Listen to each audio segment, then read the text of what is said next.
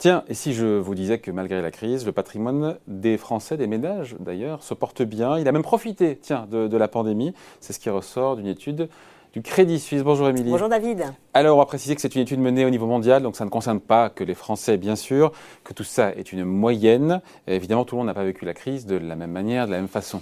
Oui, alors le Crédit Suisse a, comme chaque année depuis 12 ans, passé en revue euh, l'évolution euh, de la richesse des ménages. Et c'est vrai que le constat est très positif. En 2020, le patrimoine des ménages s'est accru de 7 4%, ce qui paraît complètement fou quand on sait bien qu'on est en train de vivre, qu'on vient de vivre la pire crise euh, depuis euh, la grande récession des années 30. Effectivement, ça paraît dingue. Est-ce qu'on a quelques chiffres vraiment pour se rendre compte? Alors, ces chiffres, ils donnent le tournis. David, en 2020, le patrimoine total s'est accru de 28 700 milliards de dollars pour atteindre, tenez-vous bien, 418 300 milliards de dollars. Alors le patrimoine par individu s'est quant à lui accru de 6% pour atteindre un pic historique à 79 952 euros, euh, dollars. Pardon.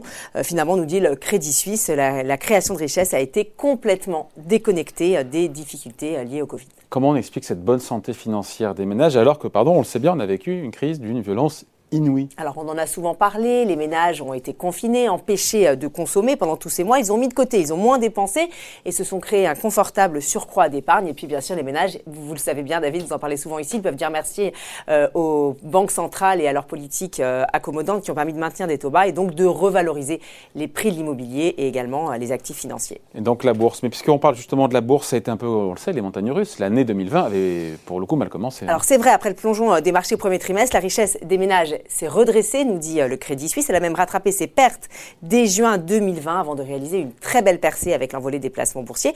Mais David, on le disait, tout le monde n'est pas logé à la même enseigne. Tout le monde n'a pas la chance d'avoir un patrimoine euh, immobilier ou un patrimoine boursier.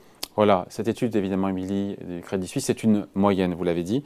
Euh, mais ça cache de grandes disparités parce que certains ont subi cette crise de plein fouet. Oui, alors on peut déjà noter des, disparités au niveau géographique. Euh, la richesse mondiale a par exemple beaucoup plus progressé aux États-Unis ou en Europe. En France, on est plutôt bien loti d'ailleurs, puisque la richesse moyenne s'élève, selon le Crédit Suisse, à 300 000 euros et on compte plus de 2, de 2 millions de millionnaires pardon, à travers l'Hexagone. En revanche, la richesse des ménages a baissé en Inde et dans certains pays d'Amérique latine, ou, et plus généralement dans tous les pays où il n'y a pas eu de, de mesures de soutien à l'économie.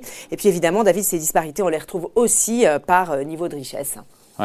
Après, certains vont dire en nous regardant, mais c'est toujours la même histoire. D'un côté, on a des riches qui s'enrichissent en temps de crise et, les plus modestes qui s'appauvrissent. Alors, il y a un peu de ça, même si c'est un petit peu simpliste comme approche. En, tout cas, la richesse, elle reste toujours très concentrée.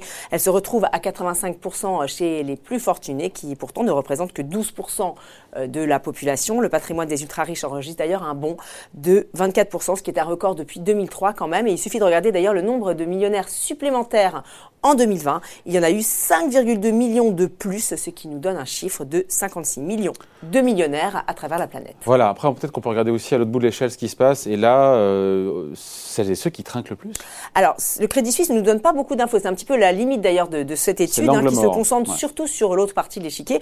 On apprend juste bah, que ce sont les plus vulnérables qui trinquent, ce qui n'est vraiment pas une surprise. Alors, les femmes, les minorités et les jeunes. Mais on n'a pas beaucoup de données chiffrées euh, sur cette catégorie. Euh, l'étude nous donne en tout cas des, projections hein, pour les cinq prochaines années. alors, on apprend que la richesse mondiale devrait continuer d'accélérer pour atteindre 583 000 milliards de dollars en 2025, avec 84 millions de millionnaires et 344 000 ultra riches à travers le monde. Voilà, des ménages plus riches malgré la, malgré la crise et après la crise. Voilà, merci Émilie. Bon week-end. Bonne journée.